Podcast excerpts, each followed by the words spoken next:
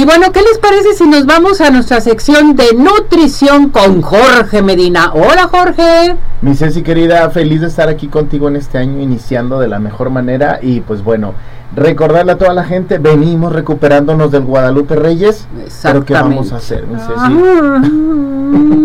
danos tus recomendaciones, por Fíjate favor. que es, es bien, bien fácil, sencillito, práctico, como todo lo que hemos compartido aquí en Arriba Corazones para toda la gente.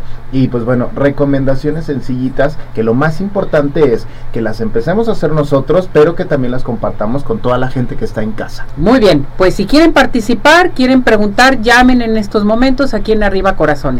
Vamos contigo, Jorge. Vámonos con estas recomendaciones para todos ustedes. Ya. Primero de ellos, pues bueno, aumentar el consumo de verduras y de frutas en este periodo.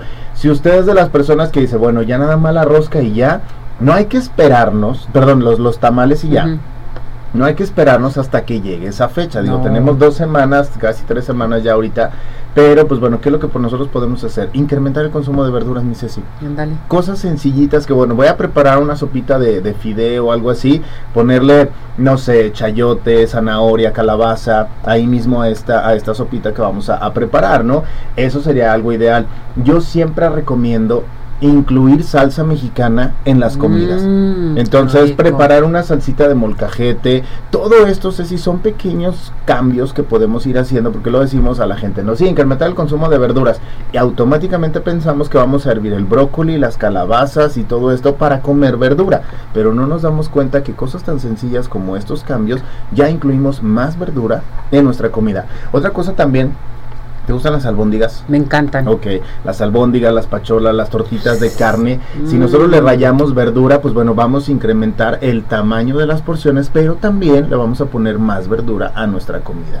Ay. Entonces las frutas también ahorita tenemos una gran variedad, mi Ceci, de fruta principalmente rica en vitamina C. Ay, tenemos mucha mandarina, Hay mandarina, claro. tejocotes, Las naranja, limas, todo todo. bien accesible. Entonces, vamos consumiendo. Recuerden siempre, la naturaleza es sabia y consumir los productos de temporada, ¿no?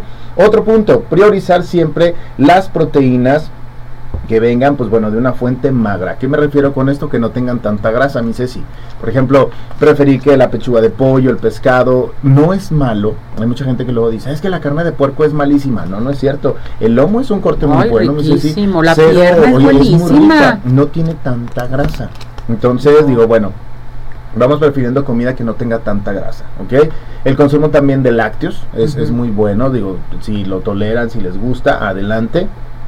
Pero hay que preferir aquellos que vienen como reducidos en grasa, ¿ok? Sería como una, una buena opción.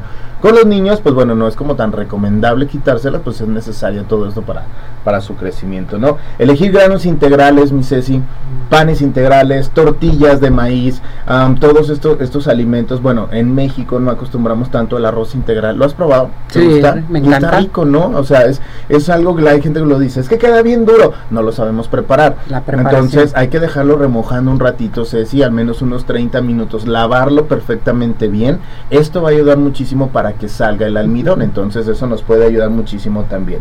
Otro punto, controlar el consumo de grasas. Elegir aquellas fuentes que son grasas saludables, aceite de olivo, aguacate, ah, digo, si vamos a preparar una, una ensalada, el aceite de, de pepita de uva, el aceite de aguacate son Mm, muy ricos. buenísimos. No necesitamos otro tipo de aderezos. Hay aderezos que son muy fáciles de hacer, mis y siempre necesitamos de base dos cosas, una grasa y un ácido. Y un ácido. Podemos poner, es más, ¿te gustan las frambuesas? Ay, me encantan. Tome nota de esto, ¿ok? Un chorrito de ¿No? aceite, entonces aceite de olivo le vamos a poner, un chorrito de limón, frambuesas machacadas, Mm. sal y pimienta. No me digas. Así de sencillito, ya Mm. tenemos un aderezo para una ensaladita fresca, saludable, nutritivo y lo podemos pre- preparar nosotros en nuestra casa, ¿no? Beber suficiente agua. Ya lo hemos platicado, mi Ceci, también aquí en, en varias ocasiones que el consumo de agua en invierno reduce muchísimo. ¿Por qué? Pues porque la gente no tiene sed. ¿No? Entonces no consumimos agua y es cuando más se deshidratan las personas, principalmente los adultos mayores y los niños. Entonces, pues no, no tomamos tanta agua. Otros puntos, pues bueno, así como lo más importante que nosotros tendríamos que hacer, ¿no? Algo también en cuanto al resto del año, mi Ceci, planificar las comidas. Eso de sí. aquí en adelante, ¿ok?